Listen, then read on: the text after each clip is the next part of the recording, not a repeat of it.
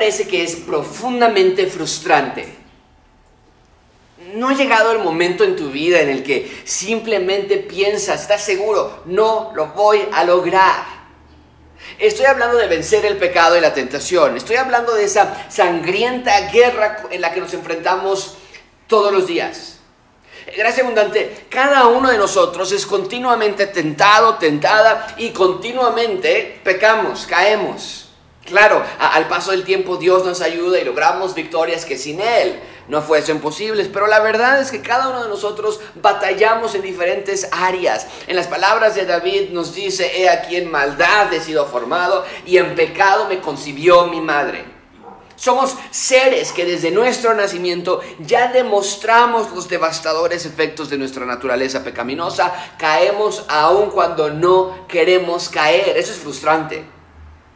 Amamos lo que sabemos debemos odiar y odiamos lo que sabemos debemos amar.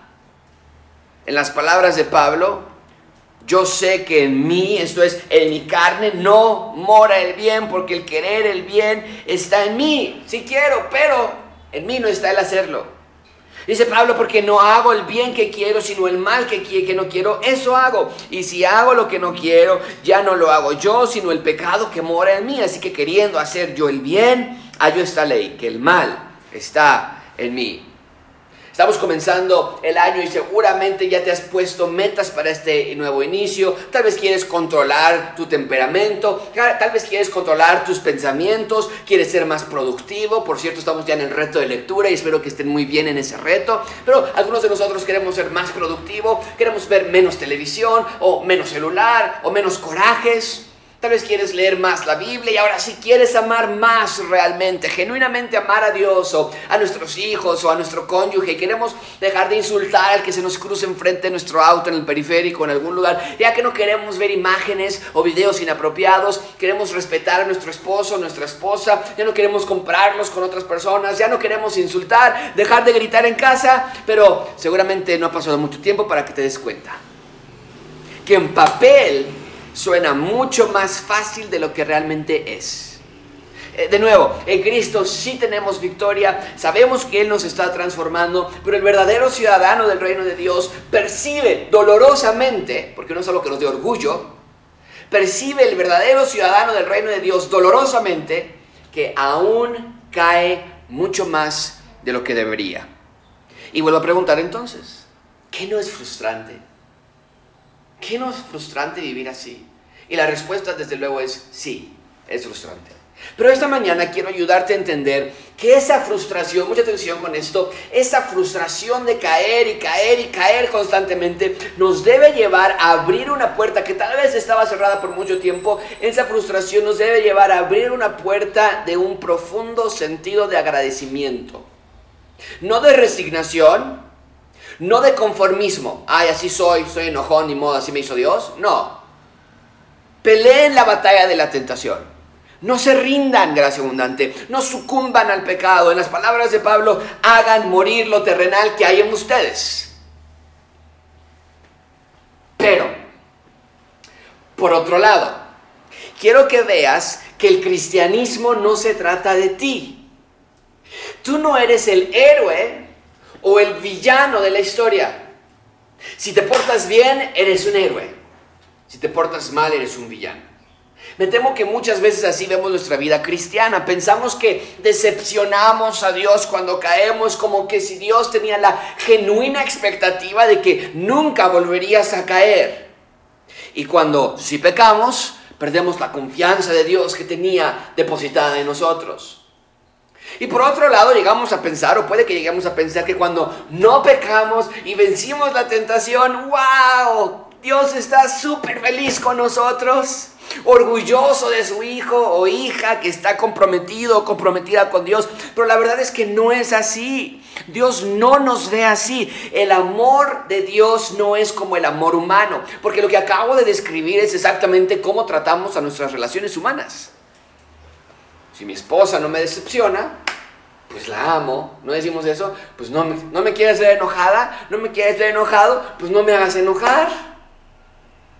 Pero si me falla alguien, se convierte entonces en mi enemigo. Así es como tratamos a nuestros empleados o jefes o hijos o amigos o familia, pero Dios no. Y este texto nos va a mostrar la belleza del perdón de Jesús que se ofrece a seres tan horribles como nosotros. Amigos, en este texto vamos a ver la hermosura y la fidelidad de Dios, pero también vamos a ver la fealdad, lo horrorífico y la fragilidad del hombre. Es increíble cómo estos contrastes están aquí en las escrituras, ¿no es cierto? Vemos la hermosura y la fidelidad. En este texto, ¿eh? en el que vamos a estudiar esta mañana, vemos la hermosura de Dios y la fidelidad puesta al lado de algo tan horrible y tan frágil como nosotros. Ya nos lo había predicho la semana pasada, ¿no es verdad? Jesús anunció la semana pasada, todos ustedes me van a dejar, todos ustedes van a escandalizar de mí, me van a abandonar, pero al mismo tiempo les dijo la semana pasada, pero cuando yo resucite, yo no los voy a abandonar a ustedes, voy a resucitar, los voy a encontrar de nuevo en Galilea. Desde luego, ellos lo negaron, vimos la semana pasada, la criatura, de nuevo Pedro, los demás discípulos, pensando que sabían más que el Creador, pero Jesús así lo había afirmado, ustedes me van a abandonar y entonces así va a ser. Bien, ahí nos quedamos la semana pasada. Hoy continuamos con la historia de la noche que sirvió como antesala a la crucifixión del Señor Jesucristo. Lo que vamos a ver es, lo que vamos a ver hoy es precisamente la fidelidad de Jesús junto a la fragilidad del hombre y de hecho es el punto principal del sermón. Dios quiere que comprendamos el costo de nuestra salvación y la fidelidad de nuestro Rey. Las horas van avanzando. Jesús ya inauguró el nuevo pacto en, su nos dijo, ¿verdad? El, vino, la sangre, el pan, el cuerpo inauguran el nuevo pacto. Ese pacto va a transformar el corazón. Jeremías 31, Jeremías 32 nos va a dar un corazón de piedra. De, un corazón de piedra nos va a dar un corazón de carne.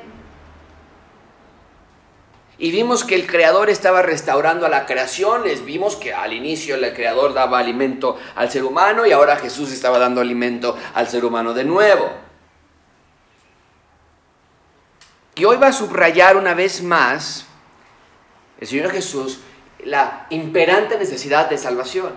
La semana pasada vimos que los discípulos, eh, los seguidores de Jesús, no creían que necesitaban un Salvador. No, yo voy a morir junto a ti si es necesario, pero hoy vamos a ver que estaban muy equivocados. Vamos a estudiar cuatro puntos, es mucho material que cubrir, así que vamos rápidamente, no se me pierdan, estén al pendiente, yo sé que pasan los carros, ahorita va a pasar la señora que nunca le venden los colchones y que siempre anda pidiendo, y, ustedes en su casa tocan la puerta, llega un mensaje de WhatsApp, ignora todo eso, pon atención, este texto es de mucha importancia. Vean conmigo, en primer lugar, la petición del rey.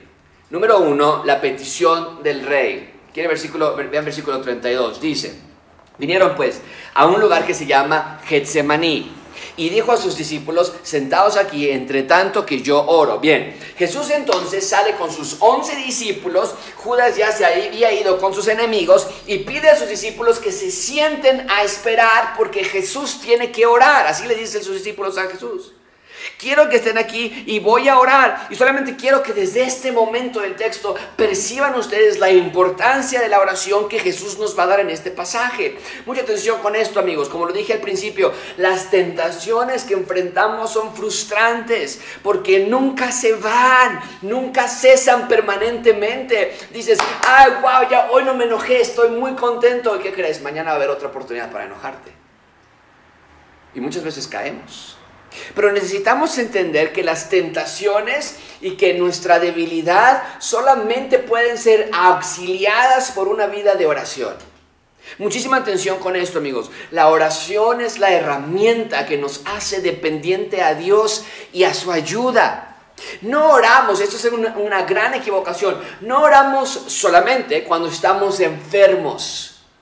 No oramos solamente cuando estamos en medio de una prueba, sino que primordialmente tu vida de oración debe ser caracterizada porque estás pidiendo ayuda constantemente para resistir las tentaciones, ¿cuáles? Las futuras, las que aún no siquiera han llegado.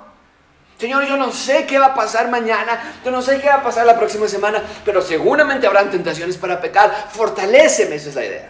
Tu oración debe ser caracterizada por una oración de auxilio de tentaciones futuras. Oramos para acercarnos más a Dios y para sentir su corazón a través de su palabra. Permíteme ponerlo así, sin una vida de oración no podrás vencer la tentación. Pero fíjate lo que estoy diciendo, la tentación, no nada más la presente, la futura. Entonces no oramos hasta que, eh, porque es ilógico si lo piensas bien. El momento que estás más, eh, más eh, candente en la situación y quieres explotar y enojarte, no, no vas a orar en ese momento, generalmente. Deberíamos, pero no generalmente. La ayuda la pides antes de. Es lo que está diciendo el discípulo y lo, que les va a decir a los discípulos. Oren para que no entren en tentación. Los discípulos, ¿cuál tentación? Pues estamos bien ahorita, vamos a dormir. ¿Cuál? La que viene, no saben ustedes, pero viene una tentación. Es lo que vemos en este texto. Después de cenar y de cantar y de anunciarle su próxima muerte, Jesús sale a orar. ¿Por qué? Porque Jesús sabía que venía una terrible tentación y la oración es el canal por el cual podemos clamar la ayuda de Dios. La oración es la manera en la que ajustamos nuestros deseos a los deseos de Dios. Amigos, debemos entender que nuestros deseos son cardinalmente opuestos a los de Dios. Aún como creyentes queremos todo lo que Dios odia. Pero la oración es la manera en la que recordamos que no te mandas solo, que no podemos solos, que no debemos ir solos. Orar a Dios nos ayuda a ser dependientes a Dios. Y Jesús está modelando aquí, por cierto, lo que ya nos había enseñado antes. ¿Recuerdas la oración modelo cuando Jesús nos dijo que oremos? Nos dijo que una de las cosas que debemos pedir es, Dios, no nos metas en tentación, mas líbranos del mal. Y desde luego que entendemos, Santiago nos dice que Dios no tienta a nadie, no es una tentación para pecar, pero la idea aquí es que si quieres resistir la tentación, necesitas eh, orar a Dios para, ayudar, para que nos ayude a librarnos del mal. Por eso Jesús lleva a sus discípulos a este jardín llamado Getsemaní. Y los lleva allí porque Jesús sabe la clase de tentación que se acerca y por lo tanto sabe Jesús que necesita orar. ¿Cuál es la tentación que se está acercando? Lo vamos a ver un minuto. Entonces, Jesús lleva a sus discípulos al jardín de Getsemaní. ¿Qué más? Vean conmigo versículo 33. Y tomó consigo a Pedro, a Jacobo y a Juan. Y comenzó a entristecerse y a angustiarse. La mayoría de los discípulos se queda atrás. Así les dijo Jesús, quédense aquí. Pero Jesús toma a tres discípulos consigo ¿Por qué nada más a estos tres? Muy simple. Jesús toma a estos tres discípulos por el bien de todos los demás discípulos. ¿A qué me refiero con eso? Estos tres hombres son los líderes del grupo.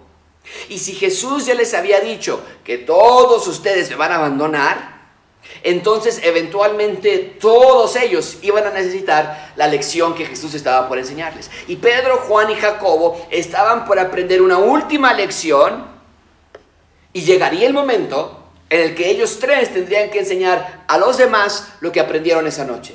¿Qué aprendieron? Aprendieron esto, amigos. Aprendieron que no pueden resistir la tentación sin una vida de oración. Eso es lo que aprendieron esa noche. Es virtualmente imposible. Esa noche fallaron magistralmente estos tres discípulos. Los demás se quedaron atrás. Esto fue la orden de Jesús. Pero a estos tres les va a dar una gran lección. Y fallaron esa prueba. Vamos a ver que se quedan dormidos, que el sueño les gana, que el miedo los congela, que la confusión reina. Y nunca oraron, nunca pidieron ayuda, nunca clamaron por auxilio y el resultado fue desastroso. Es por eso que años después Pedro, de, Pedro dedica el resto de su vida a enseñar lo que aprendió esa noche. Vean lo que escribió a primera de Pedro 5.8, en sobrios y velaz. Es lo mismo que el Señor Jesucristo les dice esta noche. No lo aprendí yo, esta idea este día que me enseñó Jesús, pero ahora yo les quiero decir a ustedes lo valioso, esa lección. Sed sobrios, velad, porque vuestro adversario, el diablo, como león rugiente, anda alrededor buscando a quien devorar. Es exactamente lo que Pedro no hizo esa noche. Pedro aprendió la lección y la puso en acción por el resto de su vida. Y ahora alerta a través de sus libros a otros creyentes que no caigan en el mismo error. Bien, entonces Jesús lleva a estos tres discípulos, les va a enseñar una lección. ¿Qué más? ¿Qué más vemos en este texto? Vean conmigo versículo 33. Tomó consigo a Pedro, a Juan, a Jacobo y comenzó a entristecerse y a angustiarse. Y les dijo, mi alma está muy triste hasta la muerte. Quedaos aquí y velad. ¡Wow!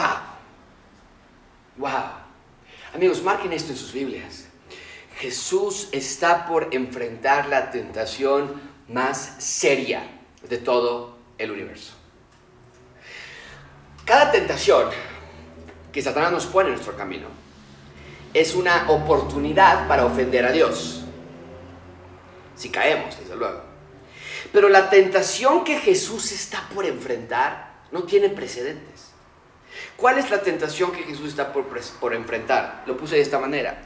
Jesús fue tentado a obtener lo deseado a través del método incorrecto. Esa es la manera en la que Jesús fue tentado, que por cierto, es la manera favorita de Satanás de tentarnos. ¿Te quieres casar? ¡Ay, qué bueno! Es un buen deseo. Pero Satanás te tienta a hacerlo de la manera incorrecta. Eh, ¿Quieres más recursos para tu familia? ¡Qué bueno!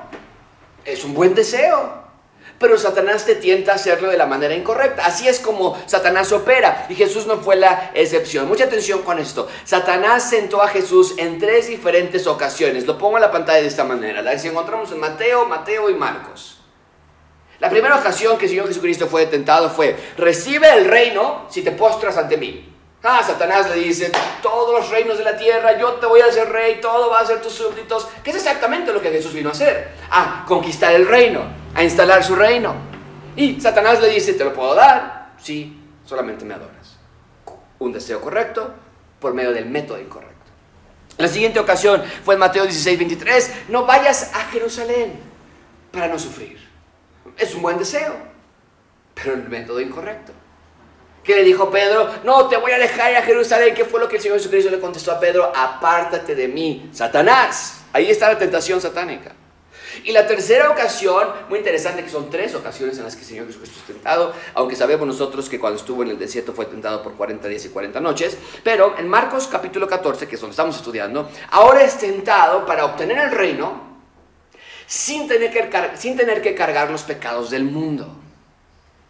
Esa es la idea no cargar los pecados del mundo. Y quiero detenerme aquí un minuto porque a veces pensamos que Jesús no la tuvo difícil cuando estuvo en la tierra. No, pues es que Jesús era Jesús, dicen algunos. Pero quiero que veas la intensidad de la tentación que Jesús atravesó. El enemigo lo odiaba, por eso lo tentaba. El enemigo, Satanás, trataba de detener a toda costa que fuese a Jerusalén. Satanás no quería que Jesús sufriera por el pecado de todos nosotros. Y la tentación es tal que Jesús nos habla de una agonía mental y física. Por eso dice nuestro texto que su alma estaba muy triste. Noten, hasta la muerte nos dice el texto. Amigos, quiero que entiendan esto. Por estar resistiendo la tentación de no ir a la cruz, Jesús estuvo en peligro de muerte. Literalmente estuvo a punto de morir. Ahorita vamos a leer Lucas que dice que Dios tuvo que enviar un ángel para auxiliarlo y que no muriera. Pero esa era la tentación tal, la, la, la, la, potencia de la tentación que estaba frente a él, que su alma estaba a punto de morir. Y Jesús sabía que tendría que cargar con el pecado de cada uno de nosotros. Y Jesús era totalmente inocente y santo. Y la tentación de tratar de encontrar otro modo. Porque Jesús no quería estar cerca del pecado. Jesús no quería sufrir la separación con su Padre. Amigos, esto es terrible. Y quiero que vean la manera en la que Lucas lo describe. Lucas era un médico que narra más detalladamente la agonía de Jesús. Horas antes de morir por nosotros. Véanlo en Lucas capítulo 26. Ese texto Saliendo se fue como solía al monte de los olivos y sus discípulos también lo siguieron. Eso vamos bien, hasta este momento también Marcos nos había dicho eso. Cuando llegó a aquel lugar les dijo, orad para que no entres en tentación.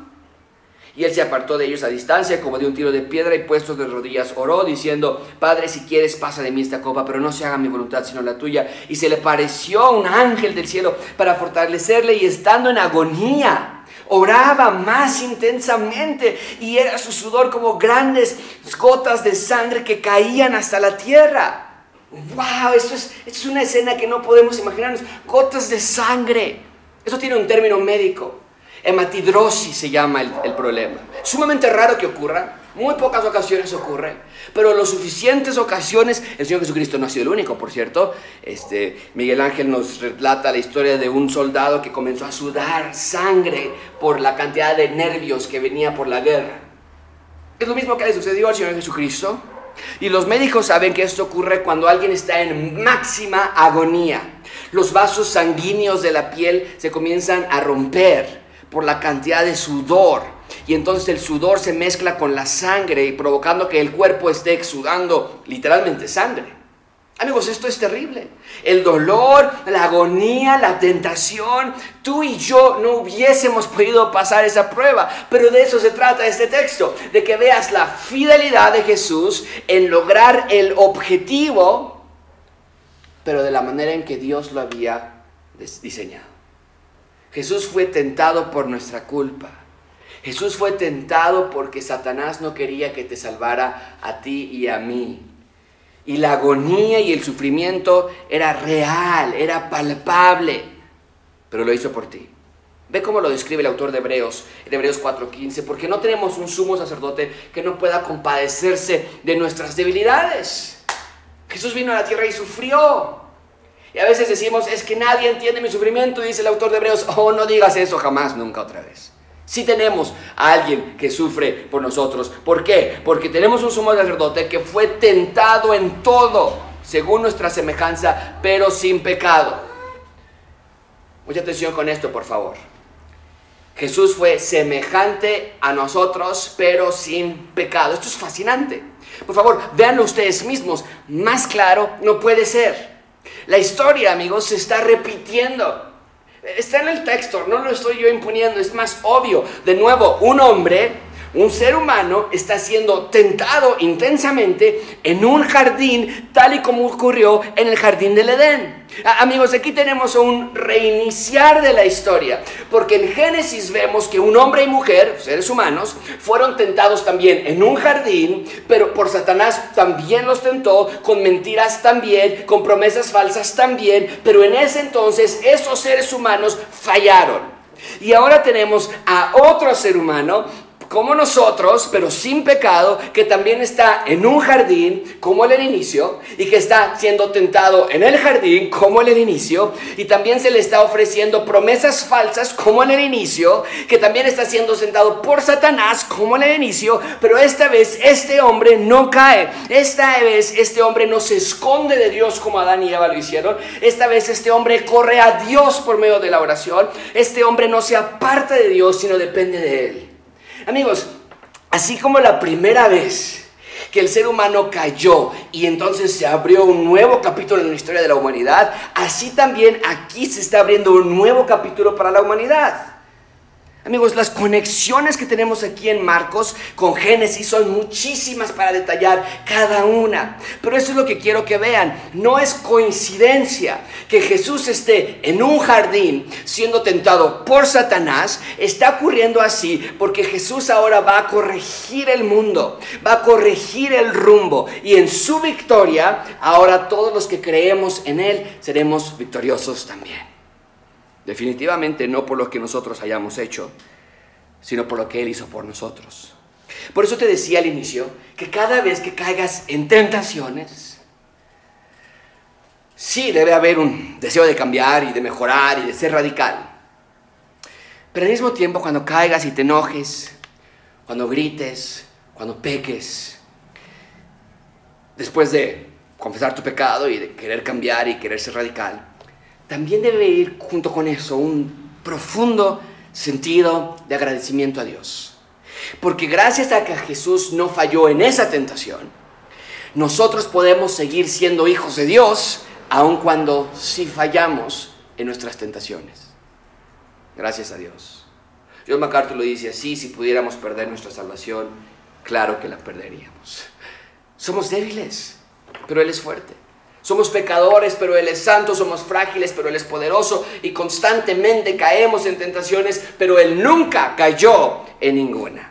Y gracias a eso tenemos comunión con nuestro Padre. Gracias a su obra tenemos victoria y vida eterna. Y nos revestimos de su gracia. Queremos cambiar y odiamos cuando caemos y nos arrepentimos, pero de ninguna manera olvidamos que no se trata de vencer la tentación para yo no fallarle a Dios para yo no decepcionar a Dios. Porque lo más importante es que Jesús no falló y que Él no decepcionó. Gracias a la fidelidad de Jesús, Dios me ama a mí. Entonces, ¿qué hacemos cuando caemos en una tentación, cuando pecamos, cuando vemos algo incorrecto, cuando hacemos algo que es opuesto a lo que Dios quiere que hagamos? ¿Qué vamos a hacer? Bueno, te voy a decir primero lo que no debes hacer. Cuando tú caes, cuando tú pecas, lo que no debes hacer es decir esto, ay Dios, te decepcioné otra vez. Ah, Dios, prometí que no lo iba a hacer y lo volví a hacer. Dios, te fallé otra vez, nunca voy a cambiar, nunca. ¿Por qué? No me ayudas. Ay, Señor, ya ni puedo orar porque me siento un hipócrita, me da mucha vergüenza acercarme a ti. Ya no puedes confiar en mí. No, Todas esas frases te ponen a ti en el centro, como si Dios estuviera cruzando los dedos para que no le vayas a quedar mal. No, amigos. Jesús no falló, Él llegó hasta el final, Él venció la tentación y eso es lo que importa. Puedes acercarte a Dios por lo que Jesús hizo por ti, no porque te portaste bien o no pecaste. Entonces, cuando sí caemos, ¿qué debemos hacer? Bueno, confiesa tu pecado de inmediato. Agradece a Jesús porque Él nunca falló. Y agradece a Dios que puedes acercarte, continuar acercándote a Dios. Gracias a que Jesús fue fiel porque tú le eres infiel. ¿Ves cómo cambia la perspectiva de tú en el centro a lo que Jesús hizo en el centro de tu relación con Dios? Por eso nuestras oraciones siempre las cerramos en el nombre de Jesús. Amén. Afortunadamente nos decimos en lo, que en lo que Josué se portó bien, entonces me puedo acercar a Dios. En lo que Josué ha logrado, entonces Señor pide. No, es en el nombre de Jesús y en lo que Él ha hecho por nosotros. Pídele que te ayude a odiar lo que Dios odia. No estoy minimizando el dolor que debe existir en tu corazón. Pero esos sentimientos de decepción y de vergüenza y de pena, más bien son tentaciones mayor de Satanás para que no te acerques a Dios. Eres un fracasado, nunca vas a cambiar, susurrándote al oído oraciones que son totalmente falsas. Nuestra confianza está en Jesús. Bien, tenemos ahí entonces un nuevo iniciar. Adán lo intentó en el jardín, falló. Jesús volvió a ser tentado en otro jardín, pero él no falló. El rey restaura su reino. Quiero que vean cómo es que Génesis comienza con la historia que debería haber continuado. El hombre la falla, pero volvemos a encontrar el otro lado de la moneda como Jesús restaura todo. Esto es algo extraordinario. Adán deformó a la criatura por siempre, pero, pero Jesús la restauró por siempre. En segundo lugar, vean conmigo la oración del rey. La oración del rey. Versículo 35, yéndose un poco adelante, se postró en tierra y oró que si fuese posible pasase de él aquella hora. De nuevo, percibimos lo difícil y lo agonizante de este momento. Noten la frase, si fuere posible. La idea es, si hay otra manera existente en la cual alcanzar salvación, entonces podríamos evaluarla. ¿A qué hora se refería cuando dice, eh, si es posible que pase de él aquella hora? ¿A qué hora se refería? Bueno, a la hora, al momento en que tomaría el pecado de todos nosotros sobre él desde el inicio de su ministerio Jesús sabía que esta hora iba a llegar, no era sorpresa. ¿Recuerdas cuál fue el primer milagro de Jesús en la tierra?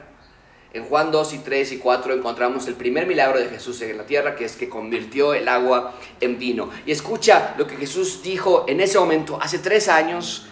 Eh, María se acerca y le dice, bueno, vamos a leer el texto, versículo 3, faltando el vino, la madre de Jesús le dijo, no tienen vino. Y Jesús le dijo, ¿qué tienes conmigo, mujer? Aún no ha venido mi hora. Entonces, vemos desde el inicio, hace tres años, Jesús sabía que esa hora ya se acercaba. Pero a la llegada del momento, al sentir la víspera del pecado sobre él, ora a Dios por ayuda, por dependencia, por sostén. Y aquí vemos la humanidad de Cristo. Recuerden, el Señor Jesucristo tenía dos naturalezas, la naturaleza divina y la naturaleza humana. Vemos la humanidad de Cristo aquí. Y también vemos la altísima peligrosidad de la tentación. ¿Por qué? Porque aunque la tentación de Cristo aquí es totalmente distinta a las que tú y yo enfrentamos diariamente, porque Satanás no nos está tentando a, no morir por la, humanidad, aún con esa diferencia, el principio sí permanece. Me temo, amigos, que no vemos con seriedad el peligro de las tentaciones. Conservamos amistades que son causa de tropiezo. Seguimos con novios o novias con los que estamos en pecado. Seguimos cultivando odio contra tu esposo, contra tu esposa. Sigues cultivando amargura o resentimiento. Prendemos la tele o la computadora, aun cuando sabes que seguramente una vez prendida no la vas a pagar hasta horas después. Amigos, necesitamos ver la seriedad del peligro de las tentaciones. Entonces, Jesús ora por ayuda, por auxilio. Ven conmigo versículo 36 y decía, Abba Padre, todas las cosas son posibles para ti. Aparte de mí, esta copa. Esta copa. ¿Qué significa esa frase? Esa frase también hace referencia al sufrimiento por la muerte sustitutoria de Jesús. Ya nos lo había dicho anteriormente en Marcos 10:38, los hermanos Juan y Santiago se acercaron para, a Jesús para pedirle que nos sentáramos uno a tu izquierda y otro a tu derecha. ¿Y qué les contestó Jesús en ese entonces? ¿Recuerdas? Jesús les dijo, no saben lo que piden. ¿Pueden ustedes beber del vaso que yo bebo? O ser bautizados con el bautismo que yo soy bautizado? Ellos dijeron, podemos. Jesús les dijo, a la verdad, del vaso que yo bebo, beberéis, y con el bautismo con que yo soy bautizado, seréis bautizados. ¿Qué les estaba diciendo aquí? Hey, ustedes también, no me pueden pedir sentarse a la izquierda o a la derecha. El reino no es de influyentismo, el reino es de sufrimiento por la causa del Evangelio. Y así como yo estoy a punto de tomar ese vaso o voy a tomar un vaso que voy a beber, ustedes también van a pasar por ese sufrimiento como su maestro lo sufrió. Pero el punto es que cuando Jesús dice, si es posible que pase esta copa, está haciendo referencia al sufrimiento y al dolor y al pesar del pecado. Esto no era cualquier sufrimiento. ¿Por qué? Porque Jesús, mucha atención con esto, y, siempre se nos presenta como la cruz, o oh, el dolor de la cruz. Jesús no fue el único que murió en la cruz. No, miles de personas murieron crucificadas. Bajo el imperio romano era relativamente común que criminales peligrosos fuesen crucificados. Entonces Jesús no fue el único. Sí, fue una muerte dolorosa, fue una muerte espantosa, pero no fue el único. Pero Jesús sí fue el único, crucificado, cargando los pecados de todos aquellos que habrían de creer en Él. Y sí fue el único que murió crucificando, recibiendo toda la ira de Dios sobre él. Él sí fue el único de estas dos cosas. Pablo lo dice así en 2 Corintios 5:21, el que no conoció pecado, por nosotros lo hizo pecado, para que nosotros fuésemos hechos justicia en él. Aunque no conoció pecado, se le trató y se le juzgó como si hubiese sido un pecador. Entonces, vemos que ese sufrimiento es como ningún otro. Él no tenía miedo nada más de los clavos que le iban a poner. Era el dolor de la ira de Dios y el juicio que iba a caer por, él. Y por eso la tentación de Satanás es, no lo hagas. Satanás le dice, no tienes que pasarlo. Hay otra manera. Pero noten la obediencia de Cristo. Decía versículo 36, mas no lo que yo quiero, sino lo que tú. Amigos, mucha atención con esto. La oración que va acompañada de obediencia es la clave para no caer en pecado. La oración que va acompañada de obediencia es la clave para no caer en pecado. En otras palabras, oramos para pedir y rogar ayuda, ¿no es cierto? Pero también oramos con una actitud de sumisión a Dios, de querer obedecerle. Y es que me temo que mucho de nuestro problema de no orar es que no queremos obedecer. Entonces, ¿ya oraste por, este, por esta decisión que vas a tomar? No, la verdad no he orado. ¿Por qué? ¿Se te olvida? ¿No lo consideras importante? O puede ser que tú ya sabes lo que Dios quiere, pero no quieres acercarte a Él porque no quieres obedecerle. Ya sabemos qué debemos hacer, en muchos casos. Ya sabemos que debemos perdonar. Ya sabemos que debemos amar y ser pacientes. Ya, sabemos que debemos de dejar de ver imágenes y videos obscenos o dejar la, la bebida alcohólica. Sabemos qué debemos hacer, pero no pedimos la ayuda a Dios porque no queremos obedecer. Pero amigos, es hora de que veamos que la oración acompañada de un sincero deseo de obedecer es imperativo para nuestro propio bien. El autor de Hebreos lo dice bien, y Cristo en los días de su carne, es decir, cuando estaba en la tierra y a punto de morir, ofreciendo ruegos y súplicas con gran clamor, con gran lágrimas al que le podía librar de la muerte. Y ahí hay... Una teología acerca de la resurrección, pero fue oído a causa, ¿por qué lo escuchó Dios? Porque tenía un temor reverente. Y aunque era hijo, por lo que pareció, aprendió la obediencia y habiendo sido perfeccionado vino a ser autor de eterna salvación. Si él fue obediente hasta la muerte, ahora da salvación a aquellos que le obedecen. ¡Wow! ¿Lo notaste? La oración más obediencia igual a ayuda de Dios. Memorízate esa fórmula, no la puedes olvidar. Y espero que te estés preguntando de esos factores, esos tres factores, ¿qué me falta a mí? ¿Acaso me falta orar? ¿Acaso me falta obedecer? ¿Acaso me faltan ambas partes? Y si te falta oración, mucha atención con esto. Y si te falta obediencia, ¿Qué más te falta en la fórmula? No tienes ayuda de Dios. Estás intentando vivir esta vida sin la ayuda de Dios. ¡Qué miedo! Eso sí me da miedo. Pero ¿quieres la ayuda de Dios? Todos la queremos, ¿no es cierto? Entonces acércate a Él en sumisión y en obediencia. En tercer lugar, veamos rápidamente a los discípulos del rey. Vean los discípulos del rey, versículo 37, dice, vino luego y los halló durmiendo a los discípulos. ¿A cuáles? A Pedro, Juan y Jacobo. Y dijo, Pedro, eh, y dijo a Pedro, Simón, ¿duermes? A ver, ¿no, has podido velar una hora? Velad, orad para que no entréis en tentación. Jesús sí veía, la, la, tormenta que se avecinaba. El espíritu a la verdad está dispuesto, pero la carne es débil. Ya vemos entonces por qué Jesús se llevó a estos tres discípulos consigo, ¿verdad? Definitivamente no porque estaban listos para afrontar sus tentaciones. Y es por medio de este fracaso que Jesús les enseña una gran lección. Tienen que orar, tienen que velar, tienen que estar preparados. ¿Por qué? Porque tu espíritu sí quiere, pero desafortunadamente somos débiles. Rápidamente olvidamos, rápidamente caemos. Y es lo que vemos que sucede aquí. Por cierto, ahí la frase el espíritu la verdad está dispuesto no está hablando necesariamente del Espíritu Santo. Está hablando de tu espíritu, de tu deseo. Muchos tenemos buenos deseos, pero tu carne te sigue jalando. Entonces rápidamente olvidamos y caemos. Hace apenas unos minutos, Pedro estaba molesto, estaba enojado. Decía, Jesús, estás mal. Claro que sí, yo voy a morir por ti. Bueno, pues no fue necesario morir para abandonar a Jesús. No fue necesario, no fue necesario una guerra para abandonar a Jesús. Bastó con mucho menos. Versículo 39 otra vez fue y oró diciendo las mismas palabras. Jesús, es decir, si es posible pase de mí esta copa, pero no mi voluntad. Él está diciéndonos eso Marcos. Y al volver otra vez los halló durmiendo, porque los ojos de ellos estaban cargados de sueños y no sabían qué responderle. Ese es el problema, amigos. Los discípulos estaban desanimados y temerosos. Marca esto en tus Biblias o notas. No nada más era el sueño lo que los hizo dormir. Ah, es que ya son las 11 y ya me tengo que dormir. No, no, no. Era una preocupación por su propio futuro lo que los hizo olvidarse de su maestro. Vean la manera en la que Lucas escribe este momento, Lucas 22.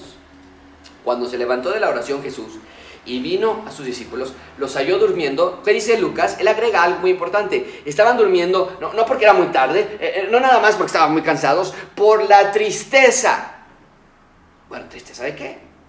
Marcos nos dice, estaban dormidos. Lucas nos dice, estaban dormidos por su tristeza. Marcos nos dice que ya era tarde. Y aquí nos dice que era tarde y estaban tristes. ¿Tristes de qué? Los discípulos estaban tristes, estaban angustiados, estaban preocupados, no por lo que causaba agonía a Jesús.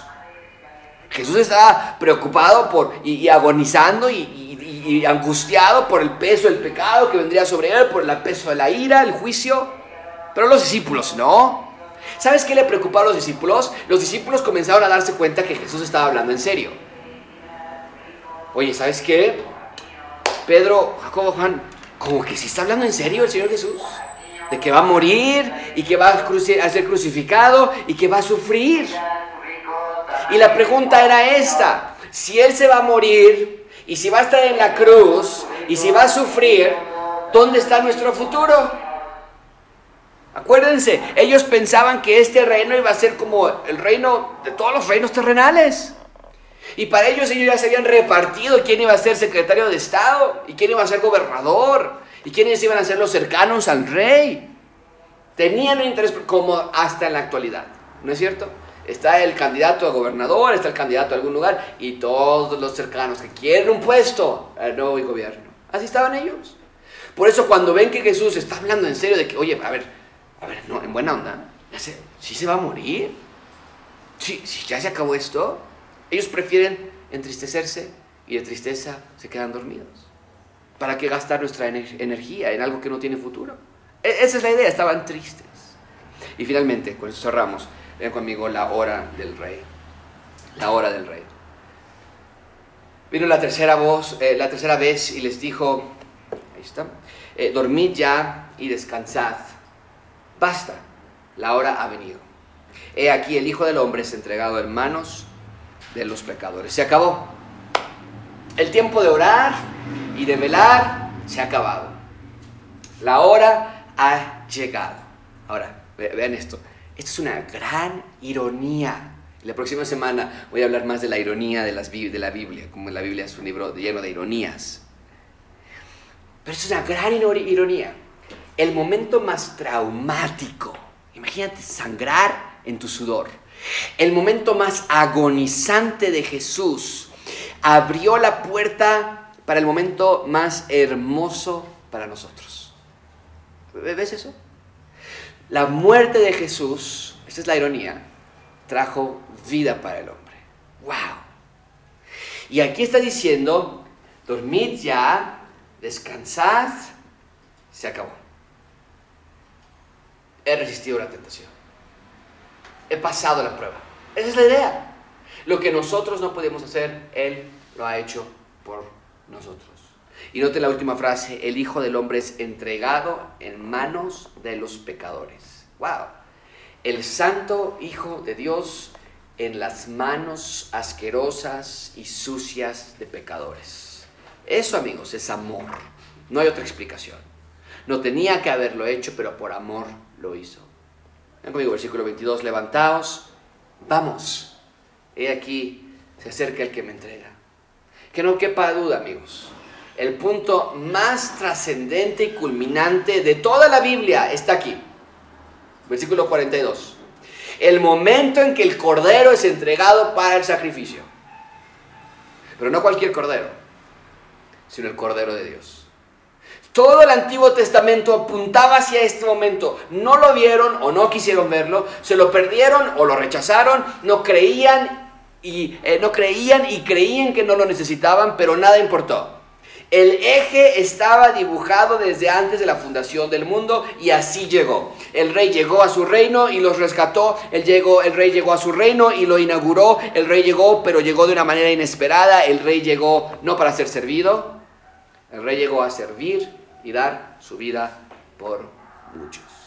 Y vemos entonces que la tentación que Jesús fue enfrentado, Él la pasó y dio su vida por nosotros. ¿Cómo podemos concluir este sermón?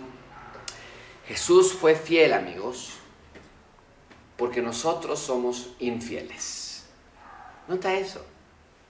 Esto no se trata de decir, wow, Jesús, eh, pobrecito, sufrió mucho, ay, si estuviera ahí le quisiera dar un abrazo, ay, cuando llegue al cielo, quiero dar un abrazo a Jesús, para dar como si fuera un favor. No, no, no, Él fue fiel porque tú eres incapaz de ser fiel. No lo olvides.